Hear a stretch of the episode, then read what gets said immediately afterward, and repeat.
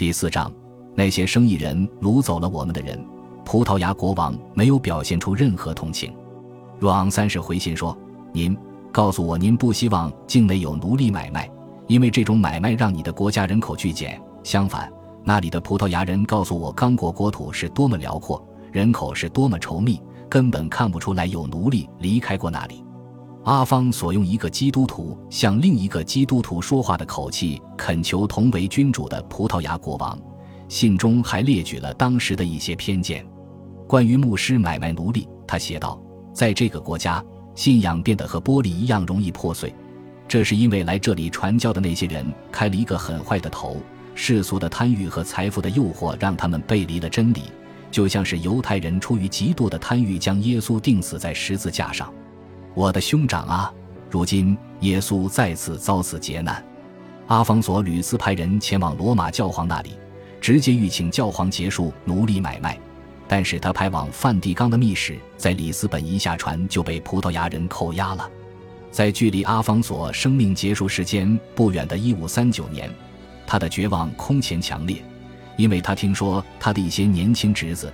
孙子和其他亲戚一行十人在前往葡萄牙进行宗教学习的途中失踪，他们生死不明。他绝望地写道：“如果死了，不知道他们是怎么死的，也不知道该怎样开口告诉他们的父母。”我们可以想象这位国王的惊恐，他连自己家人的安全都保证不了。在返回欧洲的漫长航线上。葡萄牙奴隶贩子和船长经常在刚果与里斯本之间将货物转到其他航线上。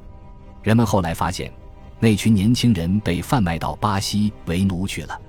阿方索对海外奴隶买卖的憎恨和对这种贸易对自己权威腐蚀作用的高度警惕，让生活在刚果首都的一些葡萄牙商人憎恨不已。一五四零年，八个人趁阿方索参加复活节弥撒活动时密谋杀害他。阿方索安全逃脱，只是其黄袍的边缘被子弹打了一个洞。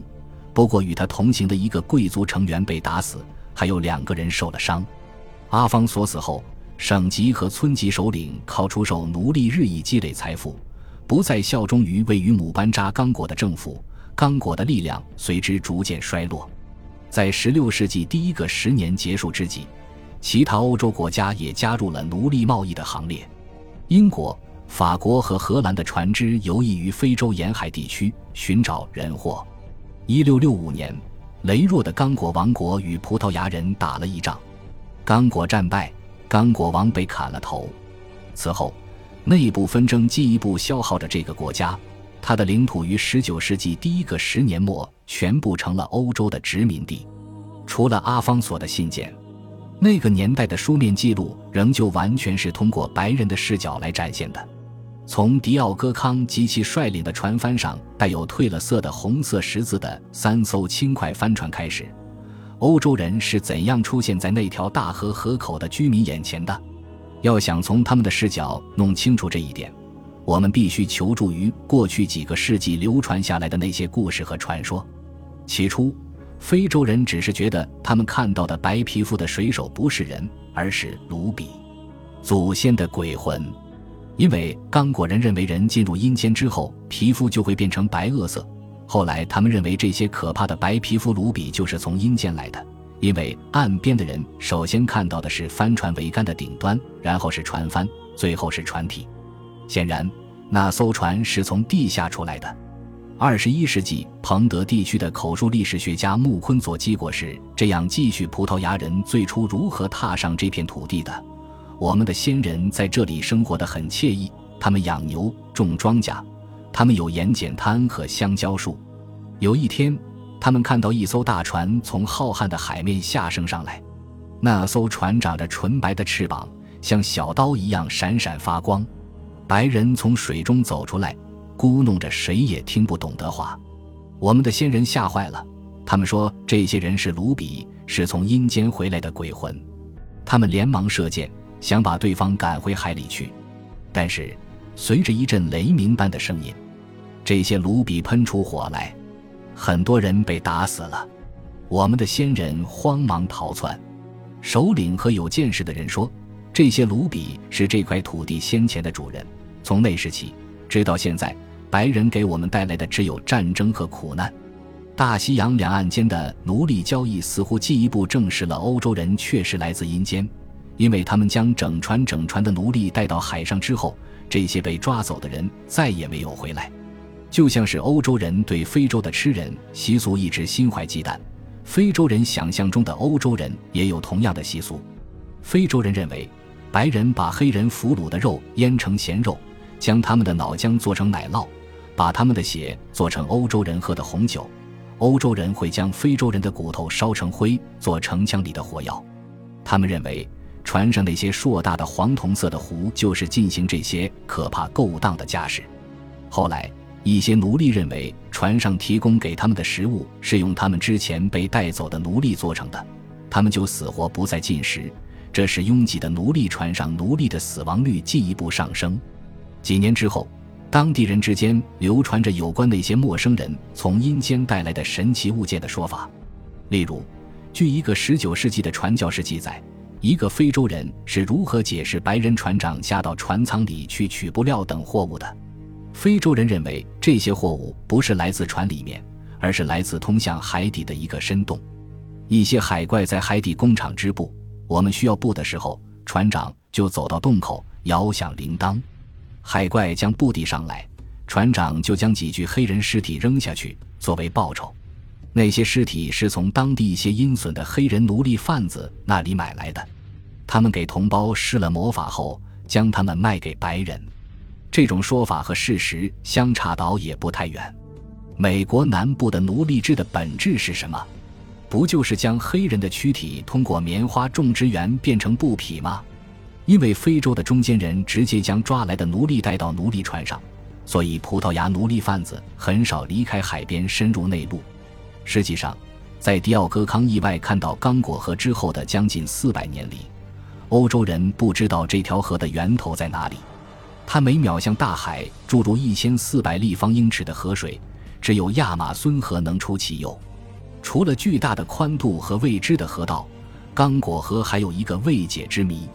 水手们看到，与其他热带河流相比，它的流量在一年中的波动相对很小。亚马孙河、恒河等河流因流经地区处于雨季或旱季的不同，一年中会出现极高水位和极低水位。刚果河为什么与众不同？在长达好几个世纪里，人们一直无法找到刚果河的源头，其中的原因是他们无法逆流而上。尝试过的人都会发现。这条河流要流经一个峡谷，河水流入峡谷的地方水流湍急，船只根本无法穿过那片激流。现在我们知道，刚果河流域的相当一部分位于非洲内陆的高原上。这条河流从将近一千英尺高的高原西部边缘奔流而下，流经二百二十英里之后就下降到海平面高度，在向下轰鸣奔流的过程中。河水穿过狭窄的峡谷，掀起四十英尺高的巨浪，奔涌倾泻，先后形成三十二处瀑布。这条大河的落差和水量非常大，其水力发电的潜力与美国所有河流加在一起的总量相当。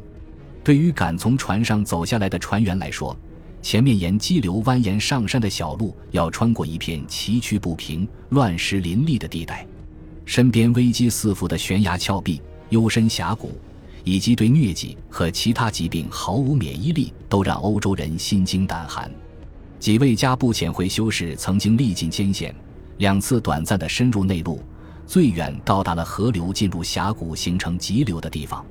后来，一个葡萄牙探险队希望重走这一艰难旅程，结果一去便杳无音信。直到19世纪初，欧洲人对非洲中部内陆。以及这条大河的源头仍然一无所知。一八一六年，一个英国探险队在皇家海军舰长詹姆斯 ·K· 塔基的带领下扬帆出发，寻找刚果河的源头。出海的两艘船上带着的人五花八门：皇家海军的士兵、几个木匠、铁匠、一位外科医生、英国皇家植物园秋园的一个园艺师、一个植物学家、一个解剖学家。解剖学家的一个任务是深入研究河马，如果可能的话，找三个这种动物的听觉器官浸泡在酒精里。一个叫克兰奇先生的人在这艘船的航行日志上登记的职务是自然历史文物收藏者，另一个探险队成员干脆登记的是志愿者和观察力敏锐的先生。到达刚果河河口的时候，塔基数了数停泊在那里等着人货的各国奴隶船，一共是八艘。他带着自己的三艘船沿着大河逆流而上，上到实在无法继续前行处时，他们弃船上岸。从陆地上绕过响声震耳欲聋的急流，但是因为要没完没了的攀爬几乎垂直的山坡和大片的石英岩，他和属下越来越灰心。后来，人们将那些山称作水晶山，湍急的河水处处翻涌着白色泡沫和巨大的漩涡。在一段罕见的水流平静的地方，塔基以当时的狭隘眼光发现，此处风景奇美。不逊色于泰晤士河两岸的任何地方。接下来，这些英国人一个接一个染上了一种不知名的疾病，很可能是黄热病。向前行走了大约一百五十英里之后，塔基彻底泄了气，队伍开始掉头返回。回到船上没多久，塔基就死了。这些心有余悸的远征队成员好不容易回到了英国，出发时的五十四人中有二十一人中途殒命。刚果河的源头和河水水量常年不变的秘密仍然是一个谜。对于欧洲人来说，非洲仍然是重要原材料的供应地，但是在其他方面，他们仍然将这个大洲看作一个没有生气、空旷、没有人烟的地方，一个地图上等待去探索的地方，一个空前频繁的用黑暗大陆来描述的地方。与其说这个短语指的是当事人当时看到的。不如说，他指的是当时看的那些人。走入火中，我绝不半途而废。一八四一年一月二十八日，塔基远征失败的四分之一个世纪后，一个后来出色的完成了塔基没有完成事业的人，降生在了威尔士登比郡的一个集镇上。在圣希拉里教堂的出生登记册上，有人给他登记的名字是约翰·罗兰兹私生子。后面的那个词给他整个人生打下了很深的印记，他拼命地用毕生时间让自己忘掉这种耻辱感。年轻约翰是女佣贝奇帕里生下的五个私生子中的第一个，他的父亲可能是死于震战性谵妄的醉鬼约翰罗兰兹，也可能是杰出的已婚律师詹姆斯沃恩霍恩，也可能是贝奇在伦敦的男朋友。他先前在伦敦打过工。生下孩子之后，贝奇在耻辱中离开了登比郡。离开之前，他将孩子交给了孩子的两个舅舅和姥爷。这位姥爷一贯认为，如果男孩子不听话，就必须结结实实的揍一顿。约翰五岁时，姥爷去世了。姥爷去世之后，两个舅舅立刻将他送到当地一个家庭寄养，每周支付半个克朗，算是摆脱了这个累赘。后来。那家人要求增加报酬时，两个舅舅拒绝了。一天，那个寄养家庭对小约翰说：“他们的儿子迪克要带他去另一个村子去找他的玛丽阿姨。那条路那么长，好像永远走不到头。”最后，我们来到一座很大的石砌建筑前，迪克将我从他的肩膀上放下来，他将手探进高高的铁门，拉响了里面的铃铛。这时候，我听到很远的屋里传来很响的叮铃当啷的声音。一个表情阴郁的陌生人出现在门口，他不顾我的挣扎，抓住我的手，把我拉了进去。迪克用好听的话抚慰我的恐惧，说他只是带我去找玛丽阿姨。大门在他面前关上了，随着铁门关上的回声，我第一次体会到凄凉孤寂的难受感。现在，六岁大的罗兰兹住进了圣阿萨夫联合贫民洗衣所。有关圣阿萨夫洗衣所的记录充斥着很多维多利亚时代的委婉说法。当地一家报纸指责这家洗衣所的老板总是醉醺醺的，经常对女雇员过于随便。1847年，也就是约翰·罗兰兹进来的时候，一个调查委员会调查了这家洗衣所。调查结果说，这家洗衣所的男性成年人从事着所有令人不齿的行为，他们让一大一小两个孩子睡一张床。导致他们早早就开始懂得和实践他们不应该做的事情。在接下来的一生里，约翰·罗兰兹惧怕与一切和性有关的亲昵行为。不管约翰在洗衣所的宿舍里遭遇或看到了什么，他在洗衣所的教室里收获良多。由于他成绩优异，当地主教奖励了他一本圣经。他对地理学产生了强烈的兴趣。他还有一个不同寻常的本事：任何人的笔记，只要他研究几分钟，就能模仿的惟妙惟肖。他自己写出来的字十分优雅，他制作的签名漂亮时髦。笔体向前倾斜，字母垂直的一笔显著高于或低于基线。他似乎要借助一手好字，让自己走出耻辱的过去，改写自己的人生脚本，让自己从贫困走向优雅。当时他已经十二岁了。一天晚上，管理员在晚餐时间找到我，当时所有学员正坐在一起吃饭。他指着一个长着椭圆形的脸、脑后盘着一大卷深色头发的高个女子。问我是否认识她，不认识，先生。我回答。怎么，你不认识自己的母亲？我吃了一惊，感觉脸颊烫得厉害。我腼腆地瞥了他一眼，看到他正用一种冷淡和挑剔的目光审视我。我原本觉得会对他产生一股强烈的亲昵感，但他脸上冷冰冰的表情让我的心扉怦然关上了。让他更为震惊的是这样的一个事实。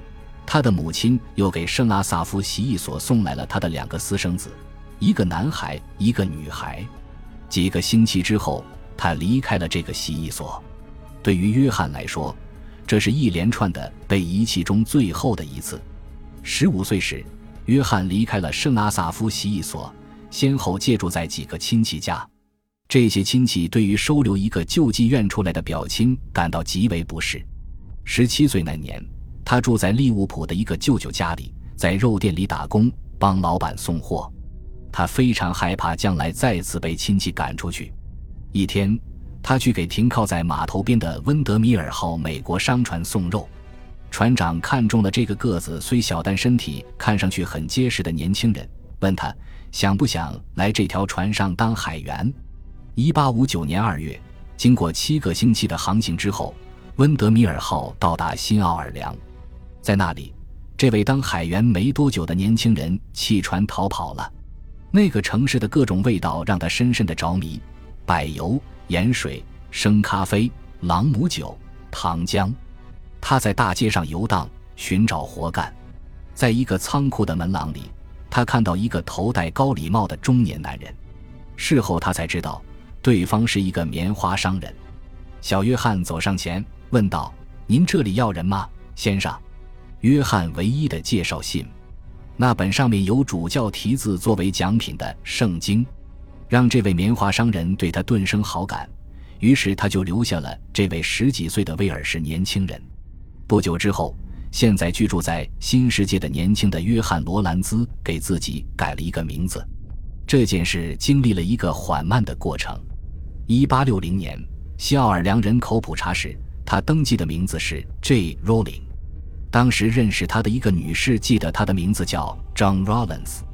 她说：“约翰·罗林斯头脑活络，喜欢吹牛、说大话、讲故事。”然而，没过几年，他开始使用雇他干活的那位商人的姓和名。同时，他开始试着使用中间名。他用过 Morley、Morley、Morland，最后固定用 Morton。就这样。进入圣阿萨夫西一所实名叫约翰·罗兰兹的男孩，后来成为闻名世界的亨利·莫顿·斯坦利。斯坦利不仅给自己起了一个新名字，而且他接下来一直在给自己创造一个不同的传记。这个后来成为最有名的探险家，以准确观察非洲野生动物和地形闻名的人，在继续自己早期生活方面，却是善于搅浑水的世界级大师。例如，在自传里。他添油加醋地讲述了离开那家威尔士蜥蜴所的经过。他带领一整个班的孩子反抗那个曾经恶毒的折磨过整个高年级的残暴的管理员詹姆斯·弗朗西斯之后，翻过花园围墙逃跑。我惊异于自己的鲁莽行为，高声喊道：“不会再这样了！”这话刚说出口，我就被人抓着外衣领口扔了出去，莫名其妙地摔倒在长凳上。那混蛋气急败坏。对着我的肚子拳打脚踢，直到我仰面摔倒，大口喘气。我再次被从地上抓起，扔向长椅。猛烈的撞击差点将我的脊柱折断。斯坦利当时正值十五岁，力气很大，身体健康，当过矿工，在矿难中失去一只手的弗朗西斯没法轻易打伤他。据其他学员后来回忆说，当时没有任何反叛行为，更不要说是斯坦利带头的反叛。据他们回忆，弗朗西斯是一个很温和的人，斯坦利深受老师宠爱，经常得到老师的优待和鼓励。弗朗西斯不在的时候，还让斯坦利代为管理。习艺所的记录显示，斯坦利离开的时候不是逃走的，而是要去学校去上学，就住在了舅舅家。同样奇怪的是，斯坦利讲述的他在新奥尔良的情况。他说，他住在那位好心的棉花商人亨利·斯坦利和他那位如圣徒般善良、身体虚弱的妻子家里。后来，这个城市流行黄热病，他身染疾病。死在他那张挂着白色平纹细布窗帘的床上。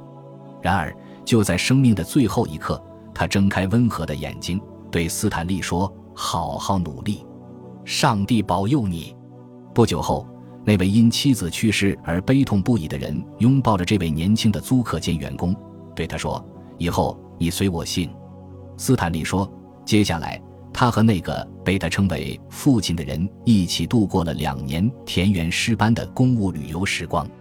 他们乘船在密西西比河上往返，在甲板上漫步，为对方大声朗读并探讨圣经。